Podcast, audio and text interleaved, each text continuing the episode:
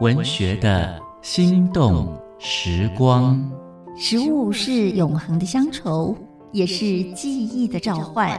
借由一道道温暖脾胃的庶民美味，我们逝去已久的旧日时光和生命景致将再度重现眼前。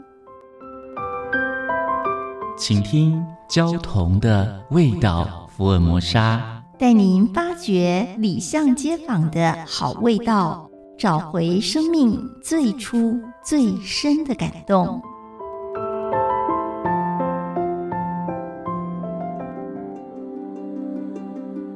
大家好，我是焦桐，今天和大家分享的是木瓜牛奶。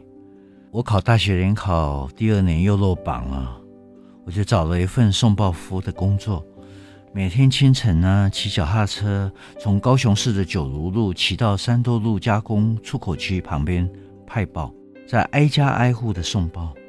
从三多路出发，经过四维路、五福路、六合路、七贤路、八德路，收工回到九如路。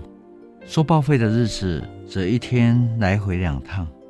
也许在烈日下，也许忽然遭遇了一场暴雨。上衣总是湿透的，骑单车送报总不免忧伤怨尤。我那么爱读书，却没有学校可以收容。再考不上大学，就得去服兵役了。骑脚踏车站在踏板上，用体重来协助腿使力，缓慢地上坡过桥，屏住呼吸，穿过前镇工业区排放的彩色烟雾。我知道那五彩的烟雾是有毒气的。这辆脚踏车好像残疾了，踏起来特别吃力。这段爬坡是必经的道路，我已经退无可退了。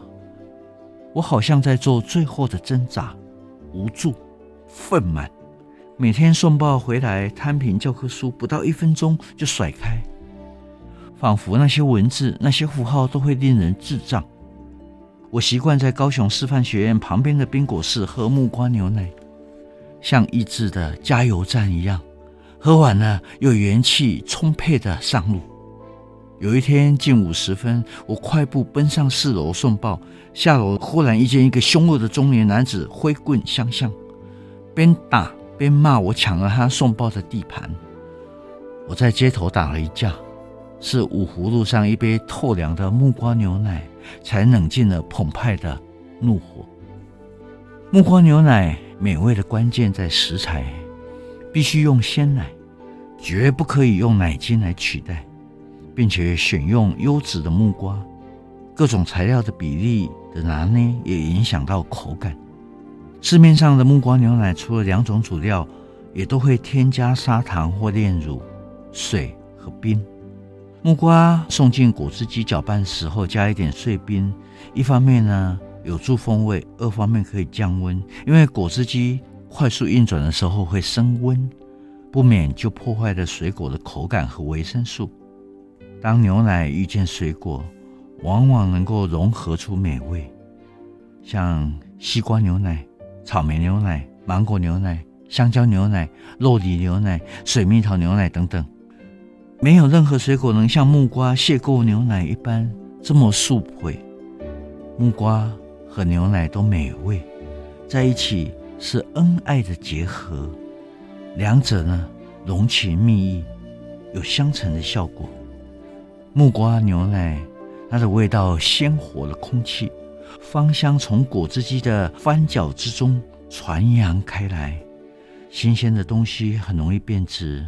现打的木瓜牛奶必须要赶快喝完，否则会释放出苦味，好像带着珍惜青春时光的象征。我不会像想念木瓜牛奶一样想念青春岁月。